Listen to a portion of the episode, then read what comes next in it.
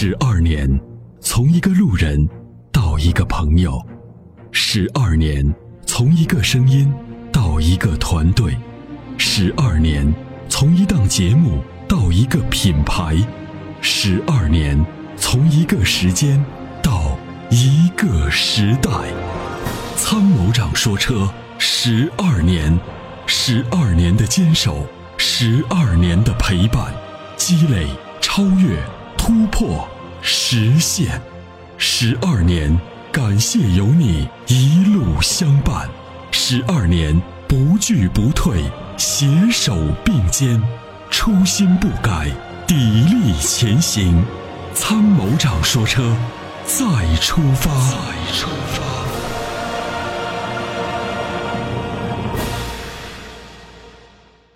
你好，继续有请。呃，你好。哎，你好，你好，您的电话接到直播间了。你好，参谋长。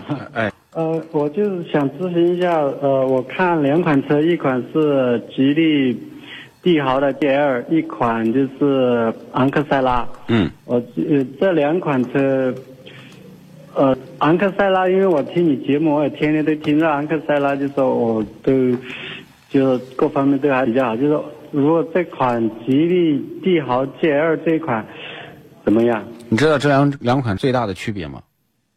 呃，我就是就是自己搞不清楚嘛，所以我您在楼道是吧？哎，对对。你看我都能听出来有回声。你知道这两款车最大的区别知道是什么吗？我，不知道。价格不一样吗？哦，我我我啊，这这对吧？假设啊，就说这。G L 这一款车，它就说各方面性能呀、后期这些费用，就说怎么样？我知道。第二个就是，呃，双，您买的是自动挡还是手动挡？我买手动挡，一点一点八手动。那我觉知道，因为昂克赛拉的这个低配价格都在十一万多，对吧？嗯嗯。那这个 G L 呢，你就就便宜了。如果你要考到，可以买到高配了。对对对。这样子的两款车呢，如果单从技术的角度来讲，其实它没有直接的可比性。为什么说没有直接的可比性呢？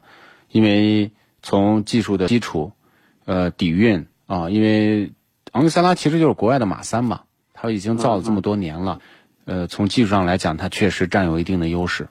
那么，甚至它1.5的发动机跟这个 GL 1.8的发动的动力都不相上下。哦。那么从这个角度来讲，那这个它确实占到了一定的优势。那么 G L 呢，就是说排量感觉大，第二配置感觉高，性价比高。那么回归回归到最本质的就是钱的问题，对吧？就是说预算的购车预算的问题。因为这两个车呢，在懂车人的眼里是不具可比性的。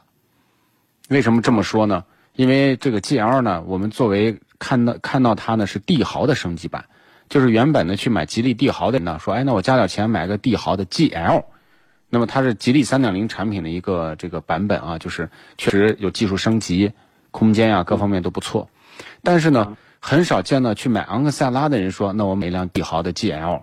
本身这两个人群不一样，而且技术的基础也不太一样。啊，我我因为我这也是买第一辆车，所以我也就是拿不定主意。嗯。呃，这个要我认为呢，配置固然重要，但是技术更加重要。嗯。所以呢，就是虽然感觉到昂克赛拉的配置低，一点五的排量貌似低，但是呢，实际上的结果，它的三大件儿，发动机、变速箱、底盘是要超过 GL 的，这一点啊是毋庸置疑的啊。哦，好，那那这样我就这样。呃，其实我本身也是还是比较倾向于。那个昂克赛拉，昂克赛拉，它就首先从颜值，它它都已经高出很多。对对对，是的，是的。嗯嗯，那那我就心里有数啊，谢谢，谢谢他们的。没事儿，好嘞，那就这样，再见，拜拜。嗯，好好，拜拜。这其实我刚刚还忘说了，从保值率啊，这个真的是，就是这两个车呢，它真的是没有太多的这种比较。比如说昂克赛拉可以有人拿卡罗拉、凌派啊啊这些车来对比，但是。基本上还没有这个车主拿这个国产的这个高配啊去对比，那这个东西无非就是说，大家呢看到的一些配置。其实我这么跟大家说，配置是车上最不值钱的东西。